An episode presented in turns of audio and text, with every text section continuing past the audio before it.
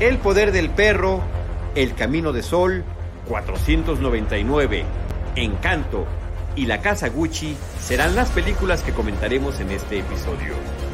Bienvenidos a Cinemanet. El cine se ve, pero también se escucha. Cinemanet. Charlie del Río, Enrique Figueroa, Rosalina Piñera, Diana Su y Deidali Gómez. Cine, cine, y más cine. Bienvenidos. Cinemanet. Yo soy Charlie del Río, qué gusto que nos estén acompañando en Cinemanet. Eh, les doy una cordial bienvenida y un saludo muy afectuoso a nombre de Jaime Rosales, el buen James, nuestro productor. Saludo a Deidali. ¿Cómo estás, Deidali?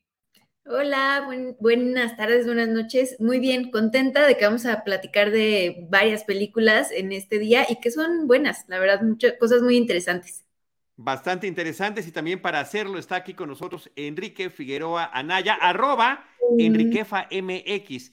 MX no nada más es una cuenta de Twitter, no nada más es una cuenta de Instagram, es también ya un podcast con su propia personalidad. Y ahorita vamos a hablar un poquito de todo lo que ha estado haciendo Enrique por allá. ¿Cómo estás, Enrique? Mis queridos Charlie, de Idalí, muy contento de estar acá. Eh, sí, estamos haciendo hartas cosas, ya el cansancio ya no, ya no lo aguanto, pero ahí seguimos muy contento, muy contento de estar en un Cinemanet más. Muchas gracias. Y no en cualquier Cinemanet más, quiero compartirles a todos los que nos están viendo, que nos están escuchando, que hoy es el día más cercano al cumplimiento de los 16 años desde mm. que este proyecto nació en podcast. Un 22 de noviembre del año 2005, iniciamos con nuestro primer programa piloto y unos cuantos días después el siguiente y así prácticamente de manera semanal hasta alcanzar los mil y fracción de episodios que tenemos hasta este momento. En las próximas... ¿Perdón? 1181 creo que es el, este número de podcast. 1181 para ser exactos y precisos. Muchísimas gracias por, por ese dato tan exacto. Eh, y en las próximas semanas, porque normalmente lo, lo, hemos estado celebrando nuestros cumpleaños en diciembre, que es un mes muy festivo y muy bonito, el último del año, eh, estaremos recordando desde los primeros episodios, algunas participaciones de amigos y colegas muy queridos, cuál fue su primera participación, con qué incursionaron en Cinemanet, todo eso lo vamos a ir aventando principalmente en nuestro Twitter y en nuestra cuenta de Facebook. Así que ojalá que puedan estarnos acompañando por allá y yo de todo corazón le agradezco a todo el equipo de Cinemanet histórico que hemos tenido desde estos 16 años y por supuesto al equipo actual eh, con esta producción enorme que nos hace Jaime Rosales y con este equipo, con Deidali, con Enrique Figueroa Anaya, con Diana Su y con Rosalina Piñera, a quienes también les mandamos un cariñoso saludo y un abrazo muy grande. ¿Y qué te parece, Enrique, si para iniciar este episodio y también este festejo, hablamos de otra suerte de aniversario con una película que se llama 499, una película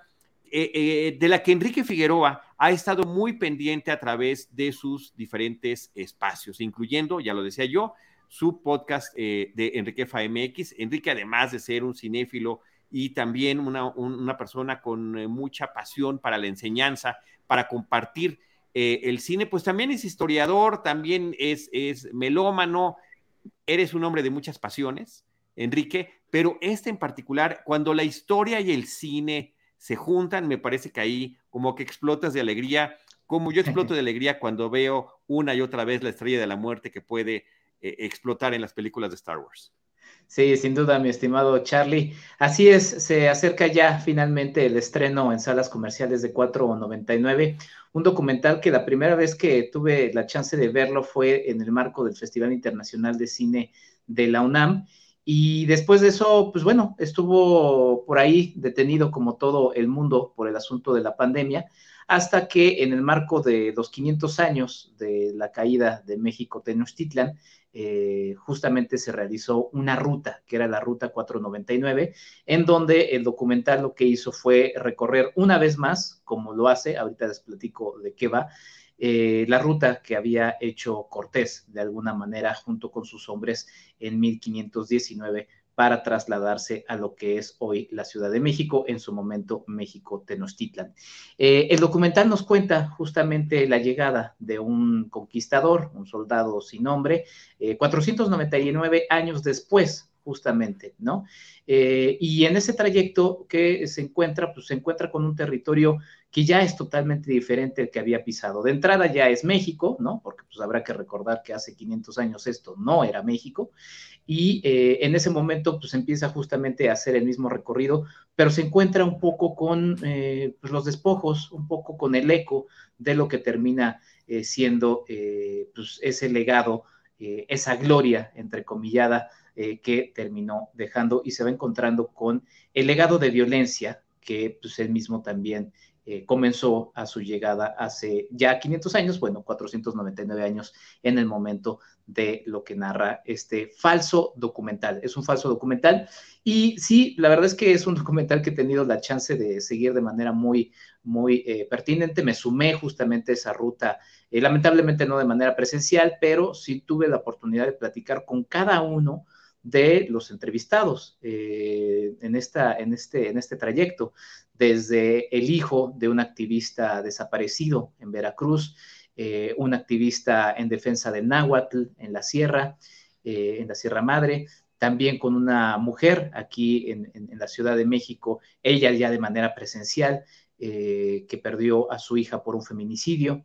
y así, así me fui encontrando con distintas historias muy duras, también con un, con un presidente de, un, este, de una casa de migrantes, la verdad es que fue un ejercicio muy lindo en donde me eché 10 episodios de mi podcast, en donde hice seguimiento de todo, todo el trayecto, platicando con los protagonistas, con el propio conquistador, con el músico, con la persona encargada de la ropa. La verdad es que fue un ejercicio documental de mi parte, eh, siguiendo este, este trayecto y finalmente, este, pues bueno, me invitaron recientemente a moderar la conferencia de prensa de la misma película. Todo justamente, como dices, Charlie, en el marco de eh, mi labor como historiador y como difusor del cine. Así fue como, como me llamaron, me buscaron y pues la verdad es que me sumé y fue una experiencia muy linda porque además este día que, que, entrevisté a, Lorena Gutiérrez, la madre de Fátima, una niña que recientemente eh, uno de sus victimarios ya eh, pues ya fue condenado después de un cansancio y un seguimiento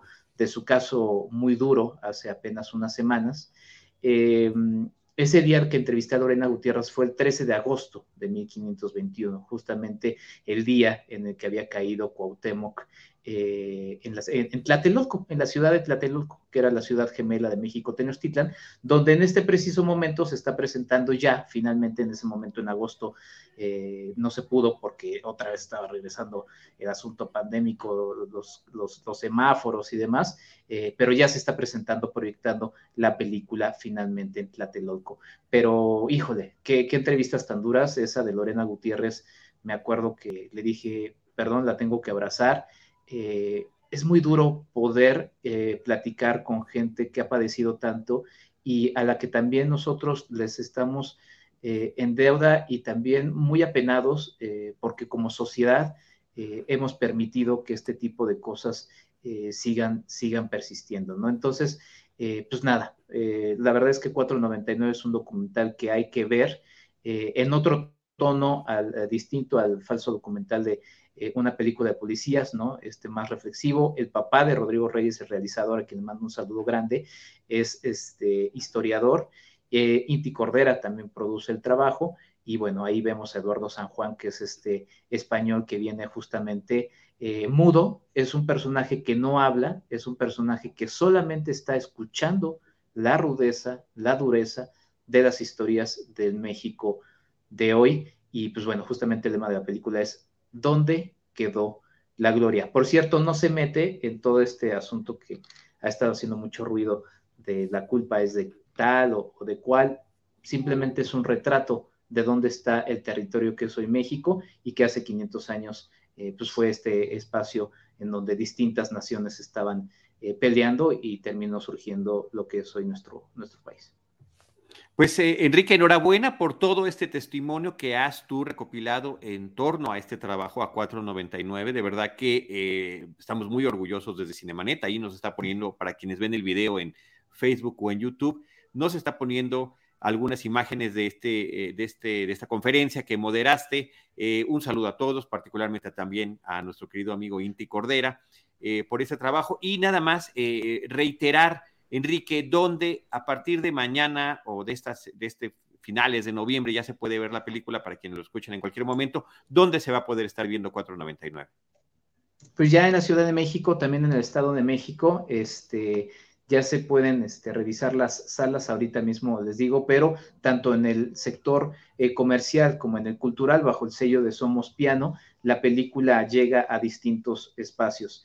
Eh, yo creo que todavía no, llega tarde, la verdad es que todavía llega en un momento en el que la discusión es, es pertinente y afortunadamente pues la historia no se acaba solamente en conmemorar ciertas o cuales este, fechas, ya nos las puso por ahí el buen Jaime, en Ciudad de México está en Cineteca Nacional, Cine Tonalá, la Casa del Cine MX, Film Club Café, Le Cinema IFAL, que ya abrió las puertas, por cierto, eh, también estará en Tláhuac y en los Cinemex Altavista, CNA y Reforma Casa del Arte. Posteriormente, bueno, seguirá eh, en, otros, en otras este, salas, pero bueno, está en Puebla, Tehuacán, eh, Cuernavaca, Toluca, San Cristóbal de las Casas, Tijuana, Oaxaca, Zacatecas, Monterrey, Tlaxcala, Aguascalientes, Jalapa y Veracruz. Un poco también en, algunas de las ciudades donde justamente tocó, eh, se tocan estas historias retratadas de 499.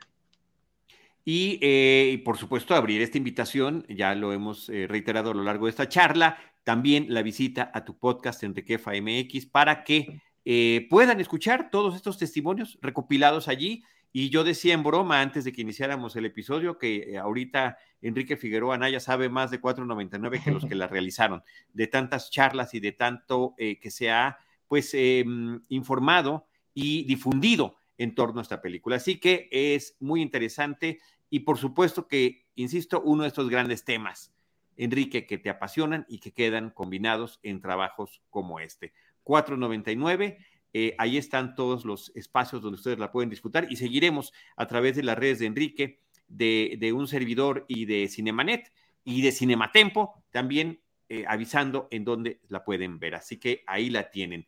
Eh, vamos a platicar de Idalí, también de la película El Camino de Sol. Es una película de Claudia Sanluz, una realizadora que nosotros hemos eh, seguido eh, a lo largo de su trayectoria, desde su ópera prima, inclusive, siempre lo recuerdo, Enrique, siempre lo diré, gracias a, tu trabajo en ese momento eh, de promoción fílmica, fue que tú y yo nos conocimos por primera vez, justamente en la premier para prensa, y bueno, y también premier festiva de estreno de la película de Los Insólitos Peces Gato en el Auditorio Plaza, aquel espacio que también en algún momento hoy es un espacio de entretenimiento, pero que eh, fue muchísimos años una sala cinematográfica ahí en la, en la, en la colonia, colonia, es, Hipódromo Condesa, en la colonia Hipódromo Condesa. Eh, Los insólitos eh, peces, gato fue la ópera prima de Claudia, ahora llega con este que es su tercer largometraje de Idalí, una, una película que, debo decirlo, yo me interné en ella sin haber visto el tráiler, sin saber de qué trataba, y eh, me enfrenté a una historia dramática, poderosa, diría yo, inclusive devastadora. De Dali. Sí, esta película pues es acerca de una mamá que eh, pues se ve, se enfrenta a varias situaciones ahí de problemáticas, comenzando porque pues está en un proceso de separación de su marido, que es por eh, este actor que se pide Hernández, se me está yendo su nombre. Eh, y bueno, eh, están en este tema de separación. Armando, discúlpame, Hernández, y están en este punto de separación cuando de pronto llega una situación de violencia a sus vidas, que es muy común desafortunadamente aquí en México, como es pues un, un, secuestro, ¿no?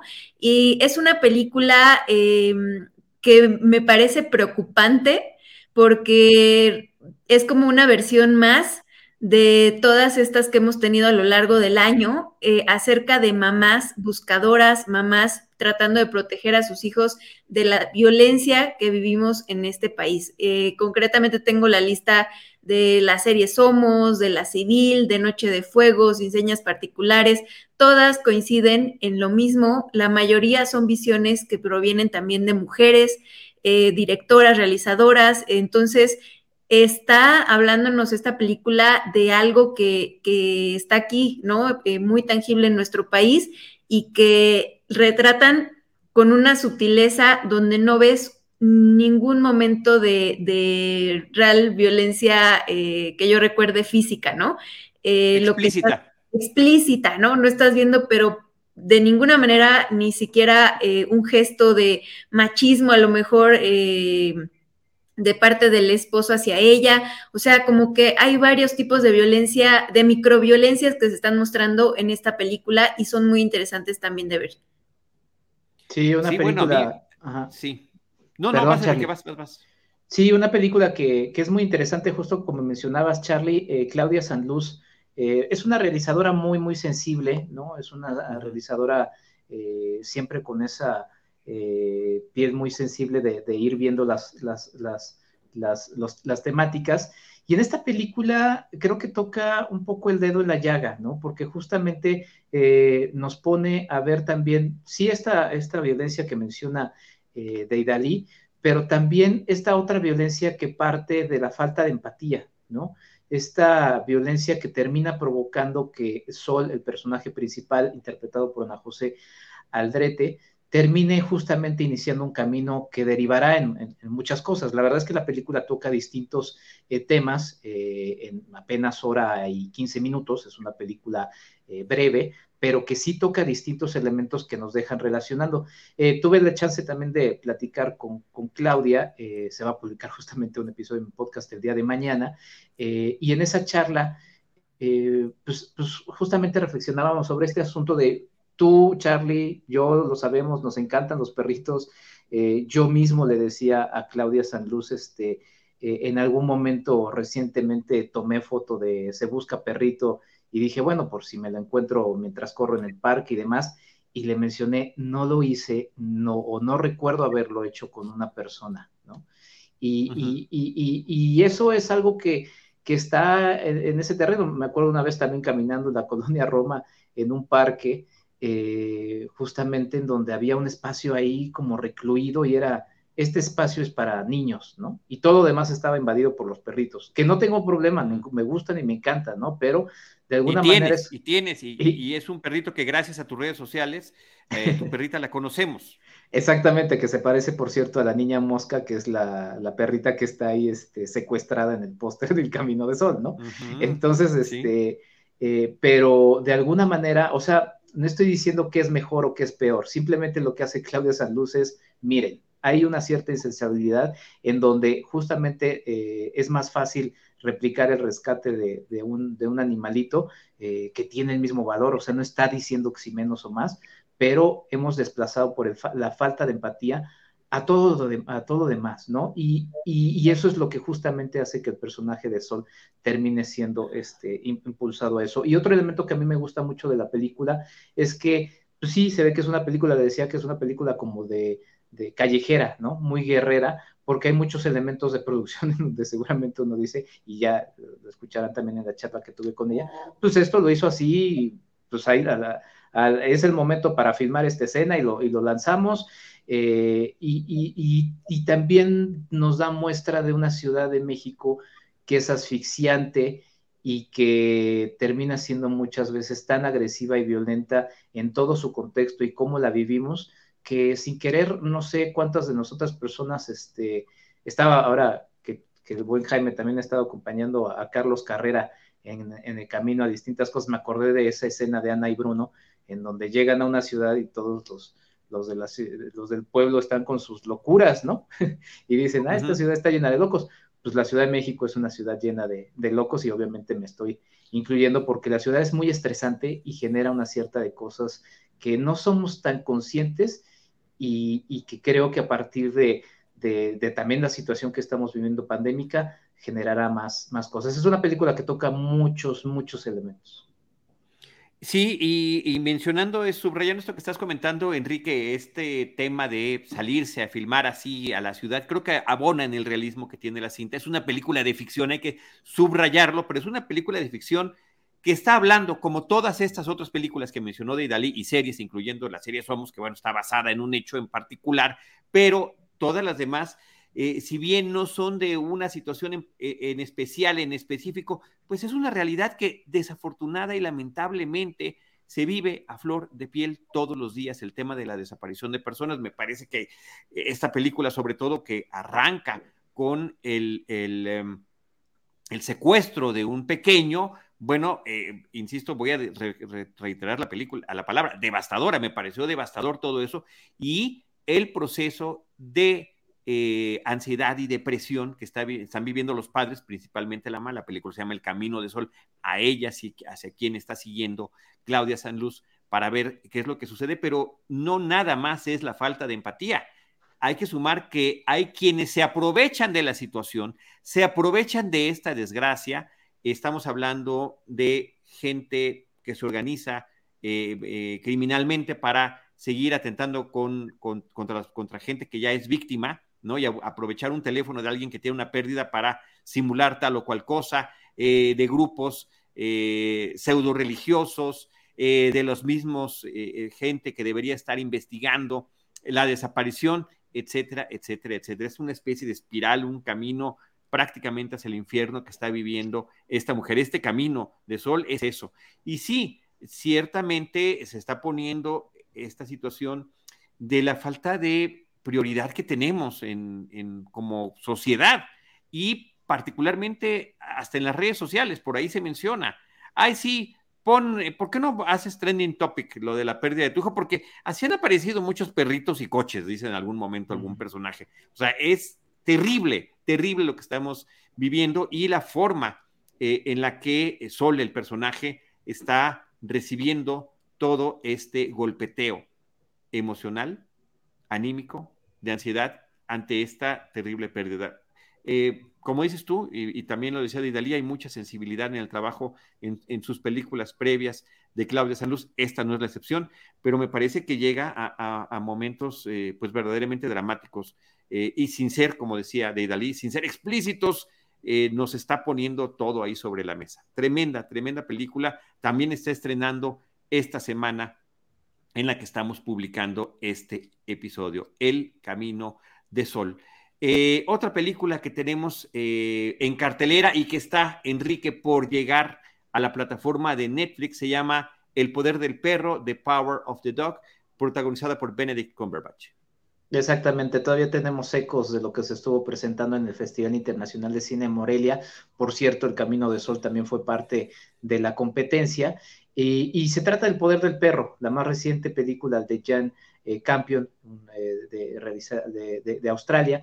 Y, es una película muy interesante. De verdad, de verdad creo, y estaba reflexionando que de lo que vi en ese festival, eh, esta fue, pues sí, creo que mi película favorita. La verdad es que es una película muy poderosa y sí, justamente lo platicábamos en el previo antes de la, de la, charla, porque se estrenará en Netflix hasta el próximo 1 de diciembre. Ahorita se puede ver todavía en pantalla grande y creo que es una película que se debe de ver en pantalla grande.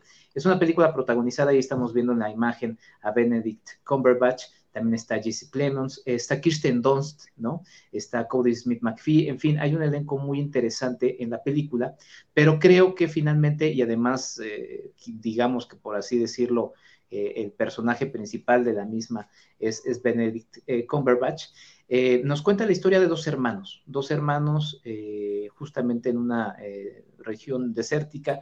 Es un western, también otra vez siempre regresando al asunto de los, de los western, en donde estos hermanos se encuentran con una mujer que tiene un hijo, esta mujer es una viuda, y ese hijo no corresponde o no se clasifica en los cánones de eh, machismo o de qué es ser hombre en la época. Y a partir de eso se empieza a desatar una lucha de que se empieza a, cuestionar las eh, masculinidades, exactamente, eh, a partir de esto. Y la verdad es que es un ejercicio muy interesante porque lo que estamos viendo es un duelo de actuación en donde, pues nada, la, invitación es a, que ustedes sean eh, testigos de este duelo de, actuaciones y que justamente se ponga a, discusión lo dañino que, son justamente estos, estos roles de, género, ¿no? Eh, es una película muy violenta eh, en, en cómo no físicamente, sino psicológicamente, ¿no? El personaje de Benedict Cumberbatch es un personaje muy agresivo y vemos ese control, ese poder del perro, ¿no?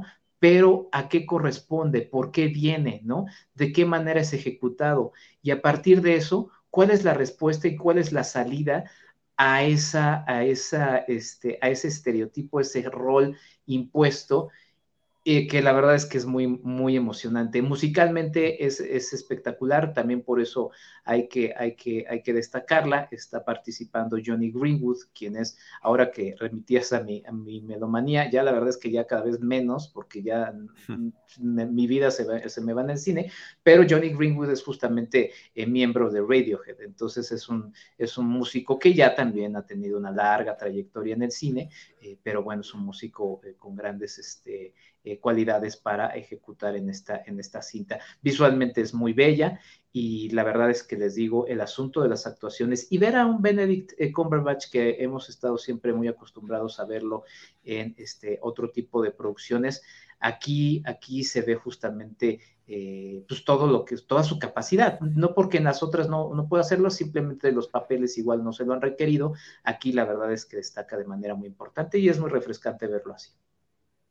Y verlo en un papel de villano, no que no lo hayamos visto antes, pero mm, eh, creo que la forma que tiene de aproximarse a este personaje, que es justamente el agresor, que es el que ofende, que es el, el hombre que está a punto de explotar en cualquier momento, se nota además una gran inteligencia del personaje que aplica justamente para eh, agredir a las demás personas. Si no necesariamente físicamente, eh, bueno, al menos al menos en la forma en la que lo vemos cuando se va presentando. Eh, también eh, eh, yo quiero destacar a Jesse Plemons, de verdad que es un hombre que no deja de sorprenderme, papel tras papel que hace, siempre logra generar muchas emociones, aquí lo hace, como este hombre, que es justamente el hermano mayor del personaje de Benedict, que está pues tratando de marcar distancia, tratando de hacer su propia vida con esta mujer que conoce, interpretada por Kirsten Dunst, que por cierto, Jesse Plemons y Kirsten Dunst son pareja en la vida real y ya han trabajado previamente juntos, incluyendo la serie Fargo. Alguna de las temporadas de, Fargo justamente es con ellos como pareja, además. Y aquí, de alguna forma, eh, vuelven a, repetir esa fórmula. Y eh, también mencionar que el, papel del hijo de Kirsten Dunst es Cody Smith McPhee, otro eh, jovencito que desde niño le hemos visto participar en películas, ¿no? Como esta película terrible de The Road. Eh, él era justamente el niño que iba con su padre, que era Vigo Mortensen en este futuro apocalíptico.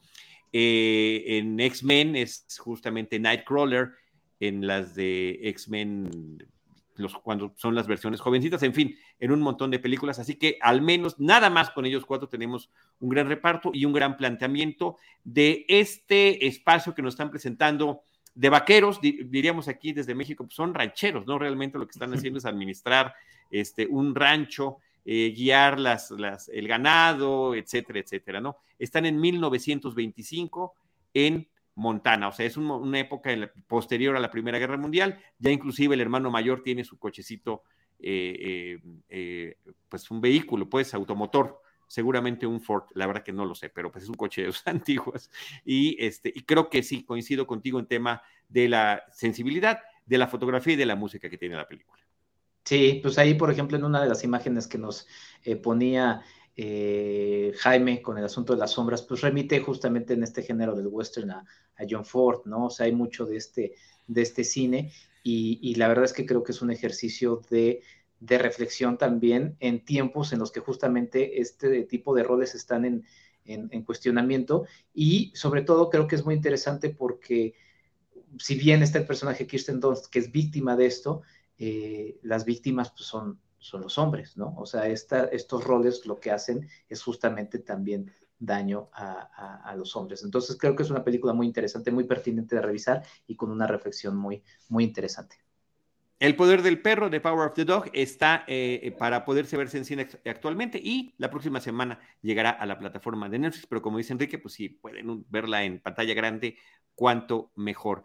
Eh, de Idalí, otra película que tenemos eh, de estreno esta semana, ayer coincidimos en la función de prensa de la casa Gucci, House of Gucci, la segunda película, el segundo largometraje que estrena eh, Ridley Scott en este 2021, en, esta época de pandemia, y también, eh, pues regresando con Adam Driver en su reparto. Una película que nos lleva a conocer cómo funcionaba en la década de los 70s y los 80s la familia y la gente que estaba detrás de esta marca italiana, pero que es de alcance global, eh, que es Gucci. Sí, de este imperio. Oye, ahorita que dijiste que vimos eh, codo a codo la película, bueno, tú terminó la película y tú dijiste, ¿qué clase de rubí ese acabo de ver, no? O sea, de, pero no, no, lo dijiste literal, pero fue lo que sonó en mi mente, ¿no? Como que eh, es una película muy esperada por el reparto que tiene Lady Gaga, para empezar, ya lo mencionaste, Adam Driver, Jared Leto, irreconocible, eh, Jeremy Irons y Al Pacino, ¿no? Cada uno pues tiene eh, pues su momento, digamos, en la película, ya sea como miembro de la familia Gucci, ¿no? o como la mujer en discordia, que es el caso del personaje de Lady Gaga. esta historia está basada en un hecho real, que por algún motivo siento que no era tan conocido por todo el mundo. Eh, o sea, como que es de esos eh, episodios de la historia que no, pues no se comentan a cada rato como parte de la, de la cultura. O sea, por ejemplo, como, como suele pasar con casos eh, como OJ, Simpson o Versace. Em, pero bueno, es una película que ha hecho mucho ruido por las alfombras rojas, por eh, pues todos estos aplausos que recibió y entonces se esperaba como que fuera, no sé, ¿no? Algo más de lo que tal vez es, que es un, periodo muy concreto de la historia de un matrimonio que fue conformado por Mauricio Gucci, el heredero de esta firma, de esta marca, y eh, Patricia eh, Riggiani, que eh, pues es, era una, pues no, era una mujer de clase media, ¿no? O sea, no, realmente no, no era rica, no era súper rica como, como esta familia y bueno, empiezan a, contarnos cómo fue esta relación. Sí, yo realmente llegué en blanco a, ver esta historia y ah, pensando en, un, en temas de marca, Enrique, de Idalía y amigas y amigos que nos escuchan, yo no lo sé, imaginaba a lo mejor va a ser cuál es el proceso creativo, quiénes están detrás de cada uno de estos diseños, eh, iba yo con una idea completamente equivocada de lo que íbamos a ver, porque eh, a partir de lo que se nos presenta, insisto, que es en la década de los 70 y de los 80 ya está perfectamente establecida la marca desde hace mucho tiempo, inclusive eh, los hermanos que son los accionistas principales, los que son interpretados por Al Pacino y por Jeremy Irons tienen 50% y 50% del negocio. Y de eso se trata, del negocio y de la pugna por el dinero y yo la palabra que usé textualmente acabando la película fue telenovelesco. Me pareció que toda la trama era increíblemente telenovelesca de eh, nosotros somos esta familia de ricos, tenemos esta mujer que eh, pues, se acerca a uno de nuestra familia, pero justamente porque lo que le interesa es el dinero y quiere manipular y empiezan los pleitos entre cada uno de ellos y todo este aspecto creativo, por supuesto que está prácticamente eh, nulo en la cinta. Pero, pero no nada más es que el reparto sea muy bueno, es que lo hacen muy bien. Yo eh, sí, yo estoy muy sorprendido con, el trabajo que ha hecho Adam Driver en los últimos años impresionado película tras película de lo que nos está presentando, porque si bien de repente puedes pensar que tal o cual película se parece porque está hablando de una relación de pareja tormentosa, diablos, cada una de ellas ha tenido una identidad propia. Que parece que lo eligen, ¿no? Para que esté en relaciones tormentosas desde la serie Girls hasta todas las películas que ha hecho, ¿no? Este, el último duelo, que es la película que hizo este año con Ridley Scott, también está en una relación bastante eh, tóxica, ¿no? Con, la, mujer en cuestión.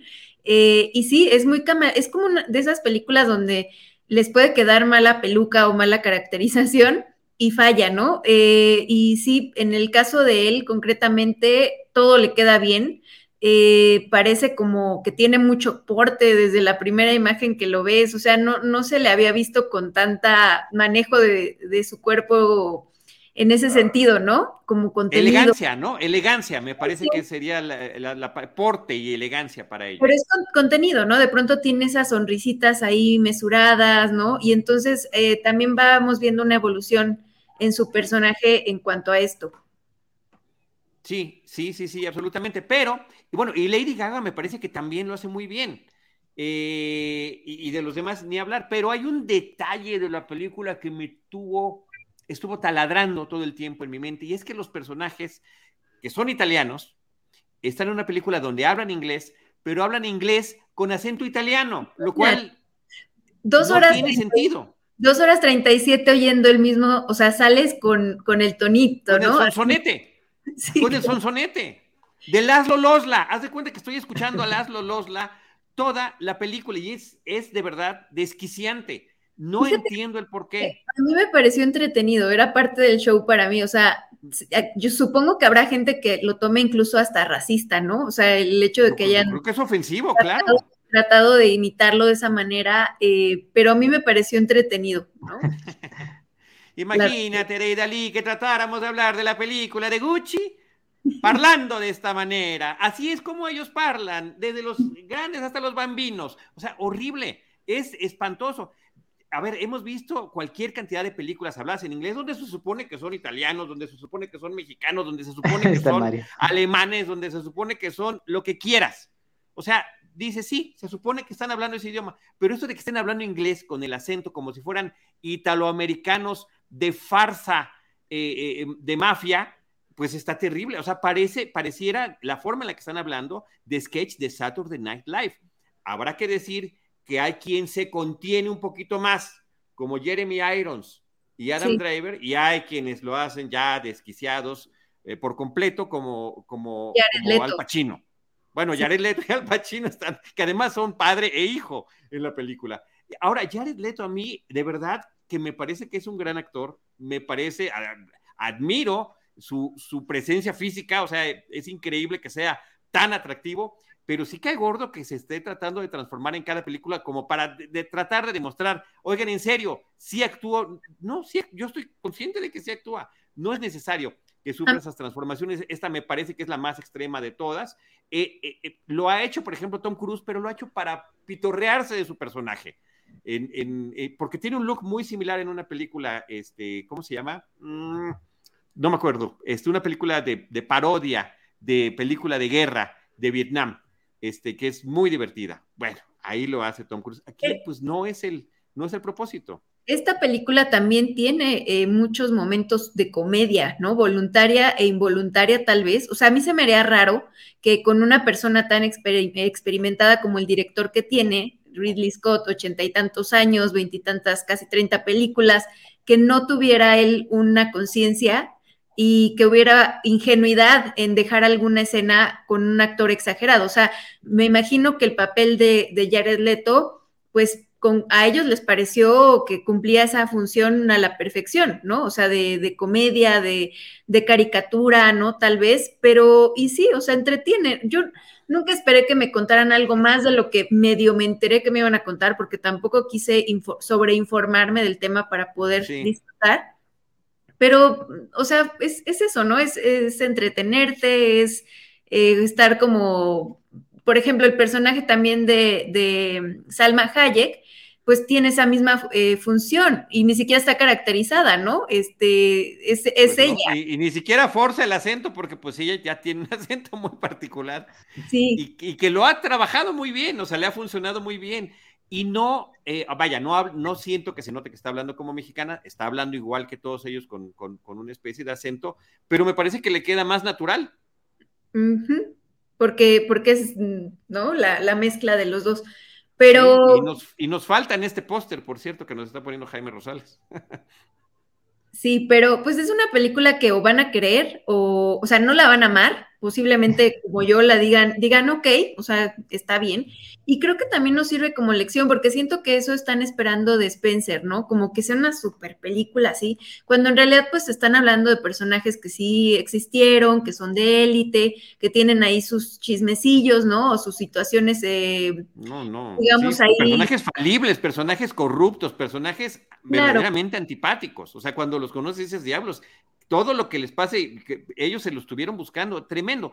Pero eh, con todo y esto que estamos diciendo de Italia, a mí me parece que es una película que no aburre, que es una película que justamente te, vas metiendo en todo este chisme de lo que están viviendo ellos y debo insistir con estas actuaciones. Ahí está, me está recordando Jaime Rosales, que además nos puso la imagen Tropic Thunder, es como se llama la película esta donde aparece Tom Cruise, con un personaje que se llama Leo Grossman. Gracias, James. pues interesante, de lo que hablan, perdón, a mí me llama la, atención y, a mí sí me da ganas de, verla. Eh, la verdad es que siguiendo la filmografía de Ridley Scott es una filmografía muy variada, tan solamente lo que decían de eh, eh, el, último duelo, en donde también aparece Adam Driver y esta, pues de lo que, de lo que escucho contrastan. Y, yo pensaría que es más bien un asunto de ahí de, de mercado, ¿no? Lo del acento, justamente viendo eh, el elenco, quizá va dirigido a un mercado que, que, prefiere un poquito más de ese tipo de cosas. Y bueno, Leto y Pacino, pues digo, a mí me gusta la actuación Pacino, pero pues también, o sea, Pacino también es muy desbordado en su, en su actuación. Sí, ¿cómo entonces, no? Entonces, este, la verdad es que eh, va muy Está como pez en el agua aquí. Muy en el tema, ¿no? Pero Ridley Scott, pues muy interesante, ¿no? Porque, pues, realizador de, de, películas muy distintas que si alguien no lo conoce y de repente le mencionan varios títulos, dice, ah, pues son de directores diferentes, ¿no? Obras maestras, de obras maestras, ya así eh, eh, eh, nombradas por la historia. Digo, nada más Alien y Blade Runner, por mencionar dos. Sí, Telma y Luis, que este año cumple 30 años, ¿no? O sea, en fin, la verdad es que una filmografía muy diversa eh, pero bueno, sí. Eh, sí. yo también digo, nada más quería porque siempre que veo a Jared Leto pienso en esto. Son estos actores de método, ¿no? Que yo también siempre me, burlo de ellos, así de que un día les van a decir, te ofrezco, eran de esos que les ofrecían el papel de, arbolito en las obras teatrales de la escuela y, se iban y raíces. Y se iban al bosque y se quedaban así porque soy un actor de método. Vean cómo sí. O sea, sí, esa, esa escuela de actuación a mí particularmente no me gusta y hay muchos muchos eh, ganadores de, premios que justamente pertenecen a esa, escuela porque pues sí son este género de más actuación, que a ver quién es más actor que el otro, ¿no? Oye, Gaga, Gaga, se inspiró en animales. Eh, dice que primero la primera parte era un zorro, la primera parte cuando se va a casar con, con Mauricio, este, e, ella pensó que era como un zorro por la inteligencia y audacia y no sé qué, y luego era una pantera, ¿no? Ya que las cosas no estaban tan bien, entonces Em, o sea, ella también es, muy de método y es una persona que, o sea, donde se para llama la atención así. Eh, o sea, no hay manera de no verla, no hay manera de que no te, no te magnetice. Aunque a mí la verdad no soy tan fan de ella, pero sí le reconozco que, que va, que vuela también para ganarse premios y todo. O sea, todos sus esfuerzos se van a ver reflejados ahí, ¿no? Hay que ver si no tiene fotos ahí en serán recompensados. Sí, a ver si no tiene fotos ahí en el bosque de Chapultepec, ¿no? Aprovechando que Jaime Rosales nos puso el, dato que a mí se me estaba yendo de cómo se llamaba esta película, Tropic Thunder, eh, eh, una película con Ben Stiller, donde Robert Downey Jr. interpreta a un actor de método, que justamente se mete en el personaje y ni cuando hay corte, ni cuando se acaban las cámaras, ni cuando están perdidos, sale de su personaje y lo hace eh, de una manera muy divertida que creo que hoy en día, hoy en este 2021, ya no sería tan bien vista por eh, el, tipo de situaciones en las que se mete. No sé cómo sería vista hoy en día por, eh, por, por nuevas generaciones esta, esta comedia que se llama Tropic Thunder una guerra de película, me parece que es como le pusieron en español, o alguna cosa así absurda. Pero bueno, tenía que ver con todo eso. Al final de cuentas, la película está realizada con una em, House of Gucci o La Casa Gucci, con una estupenda producción, recreación de época, te meten un greatest hits de temas musicales de los 70s y los 80s, justamente como para subrayar eh, la época en la que te encuentras y también me parece que en uno de sus excesos de Idalí, no sé cómo lo hayas visto tú eso, cada vez que hay estos exabruptos dentro de la familia Gucci, dramáticos, te meten ópera para no decir, aquí sí estamos en Italia, sí son así, y, lo que estamos viendo es una opereta o una farsa de opereta. primero mucha música disco, ¿no? Este, hasta arriba con, con, la música de fiesta disco y ya después te ponen la opereta. Es, verdad, yo disfruté mucho la música, ¿eh? Sí soy muy fácil. Cuando me ponen ciertas canciones, bueno, ya me, ganan también.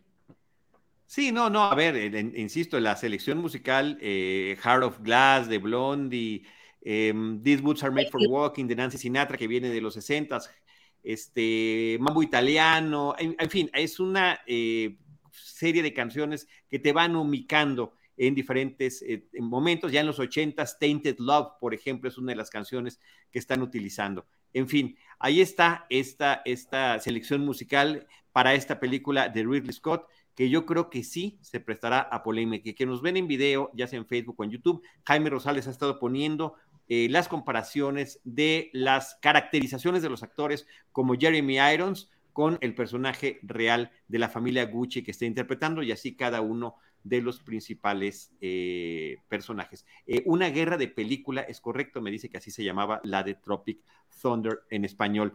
¿Algún dato final eh, de Idalí? A ti que te gusta siempre lo curioso, lo anecdótico, lo malo, lo verdadero, lo triste y lo Bueno, lo malo. Pues que también hay un libro, este, por si se clavan. Yo creo que es como, como cuando veíamos Luis Miguel la serie, ¿no? Que quieres ver cómo era en la vida real. Entonces, o sea, hay algo curioso, por ejemplo, no es spoiler o no sé, pero eh, ya investigando un poco sobre el legado Gucci, pues nada más aparece una, una nieta, digamos, cuando en realidad son dos.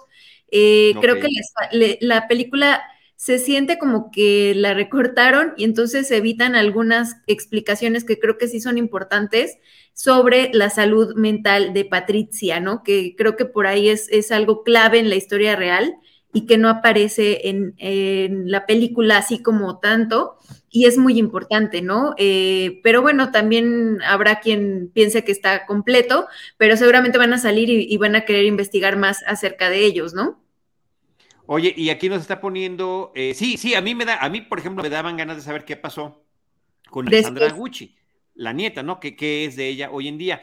Em, Jaime Rosales nos está poniendo una imagen del libro en el que está basada la película. Es un libro escrito por Sarah Gay Forden que se llama The House of Gucci. Aquí en México le pusieron La Casa Gucci.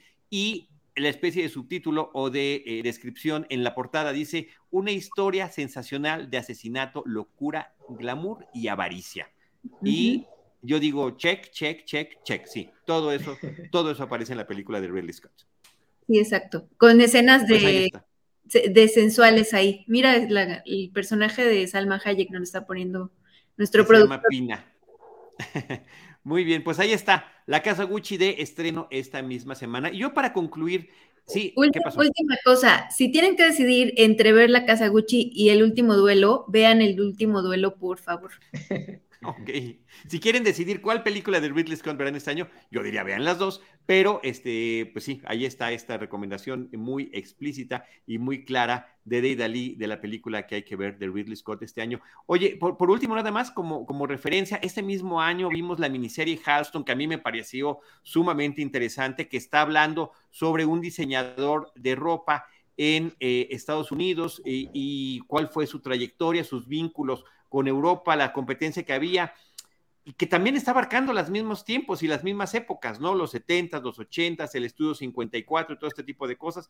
Y Halston sí abarcaba esas cosas que yo me imaginé que aquí vendrían, que no tenía nada que ver, que es justamente eh, inclusive un poco de su psicología, de su infancia, de dónde vienen las inspiraciones eh, de, lo, de lo que él quiere hacer y por supuesto que también se ve en esta película de eh, La Casa Gucci los excesos, los excesos en los que terminan incurriendo los personajes.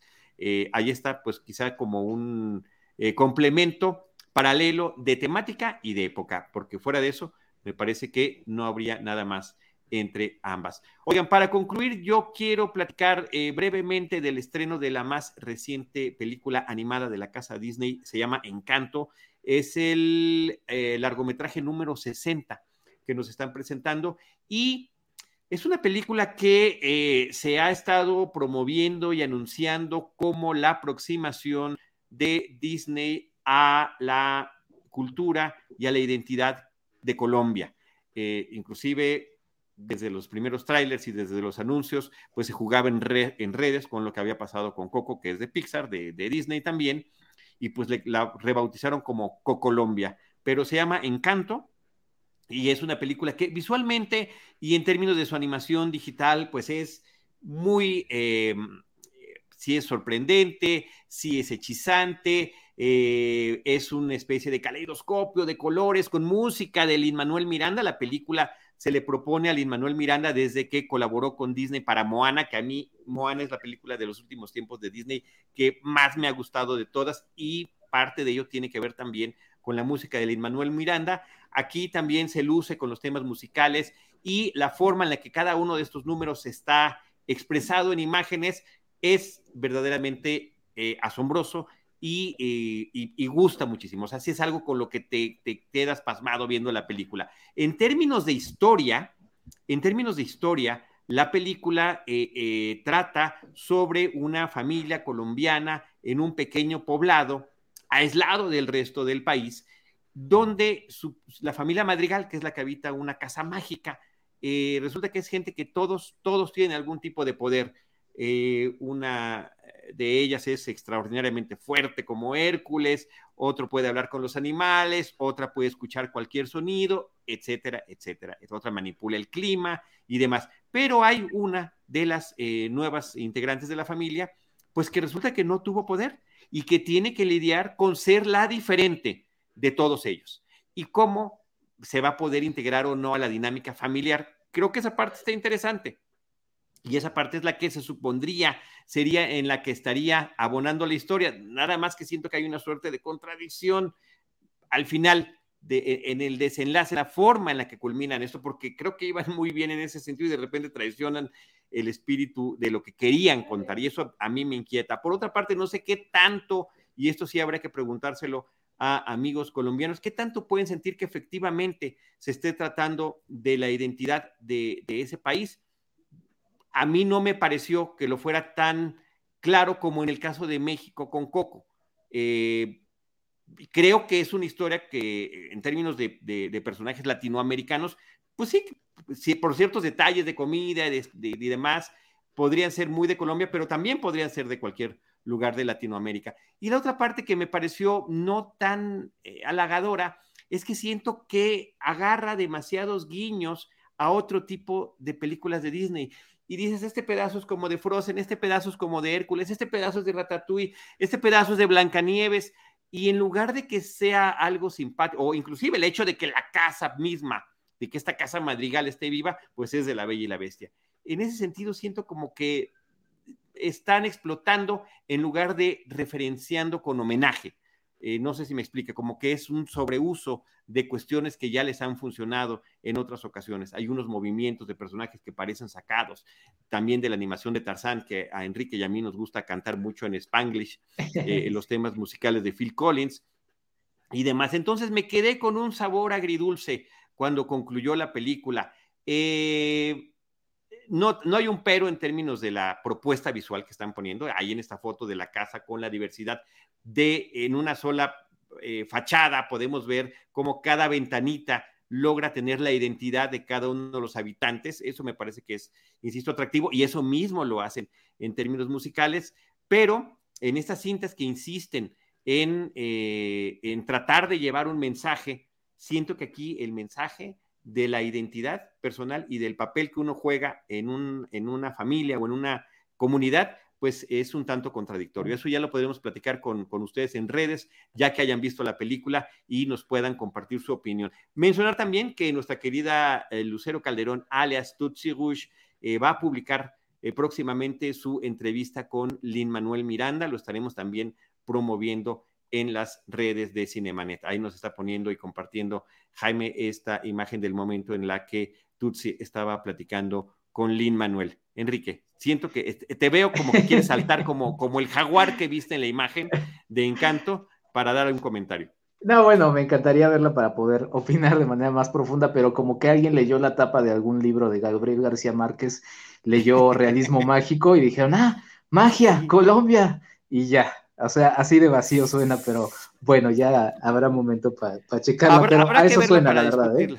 Un poquito, un poquito. Sí, em, en fin, no, no estoy así contento, contento como con Moana, definitivamente no lo estoy. Pero pues habrá que eh, cada quien forjarse su propia opinión en torno a esto. Deidali, ¿tú tienes algún comentario? Mm, no la van a subir a, a Disney, ¿verdad? Va a estar en cines nada más. Eh, por lo pronto sí, ya ves que va a haber una ventana en la que eventualmente va a llegar, pero ya no está con esta inmediatez o en algunos casos que sucedía que algunos estrenos los teníamos simultáneamente en la plataforma de Disney Plus. No, estas ya son películas que se están eh, exhibiendo como estábamos antes de la pandemia, hace ya un par de años, eh, directamente a la sala cinematográfica. Muy bien. Muy bien, pues ahí está Encanto, que esta misma semana ya está en cartelera. Las películas comentadas en este episodio, 499, El Camino de Sol, El Poder del Perro, La Casaguchi y Encanto. Enrique Figueroa Naya, muchísimas gracias. Eh, por favor, recuerda tus redes sociales y tus espacios, donde Cinematempo, tu podcast especial más, todo esto, ¿dónde encuentran, por ejemplo, este, esta mesa que, que tú eh, administraste de, de 499, que nos ponía algunas imágenes, Jaime? Todo lo pueden checar en enriquefigueroa.mx. Es cierto, tengo que actualizar el sitio porque sí se han anotado muchas cosas más, pero en mi Twitter ahí está, este, si no lo, tengo eh, mal, eh, como tweet pegado, eh, el link donde pueden checar las 10 charlas que tuve con toda la gente de 499. entonces, para que también le echen, le echen un, un, ojo. Y pues nada, un gusto estar otra vez aquí, queridos Deidali y Charlie. Muchísimas gracias, Enrique. Arroba de Idalí en Instagram, en TikTok, en eh, Twitter. Ahí pueden encontrar todo lo que ella está generando de videos para ADN 40, eh, hablando de cine, hablando de estrenos. Eh, jueves, viernes, sábado y domingo encuentran mis cápsulas. Bueno, están ahí al aire en diferentes espacios. igualmente también va a estar una entrevista a la directora de Camino de Sol. pues justamente para poder ahondar en, la propuesta que ella hizo. Eh, y pues bueno, eh, cualquier comentario creo que es bien importante que nos lo hagan eh, en torno a este podcast.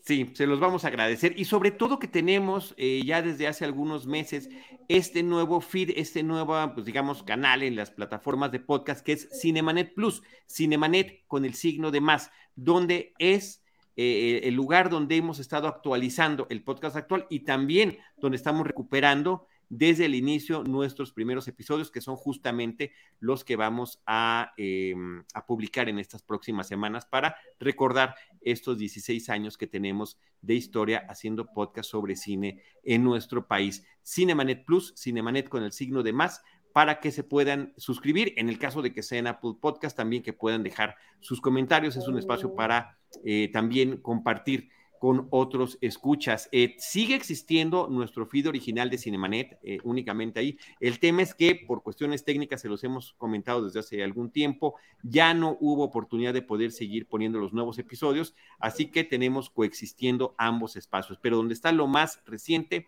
lo nuevo, actualizado y que tratamos de poner eh, casi siempre el día que transmitimos en vivo o al menos el día siguiente es a través de Cinemanet Plus. Muchas gracias, Deidali, muchas gracias, Enrique Figueroa, muchas gracias, Jaime Rosales, y muchas gracias a todos ustedes que nos están acompañando semana con semana y a través de nuestras redes sociales en Cinemanet. Nosotros los estaremos esperando en nuestro próximo episodio con Cine, Cine y más Cine. Bye. Chao. Esto fue Cinemanet con Charlie del Río, Enrique Figueroa, Rosalina Piñera, Diana Su y Teitalí Gómez. El cine se ve, pero también se escucha. Cine. Cine. Y más cine.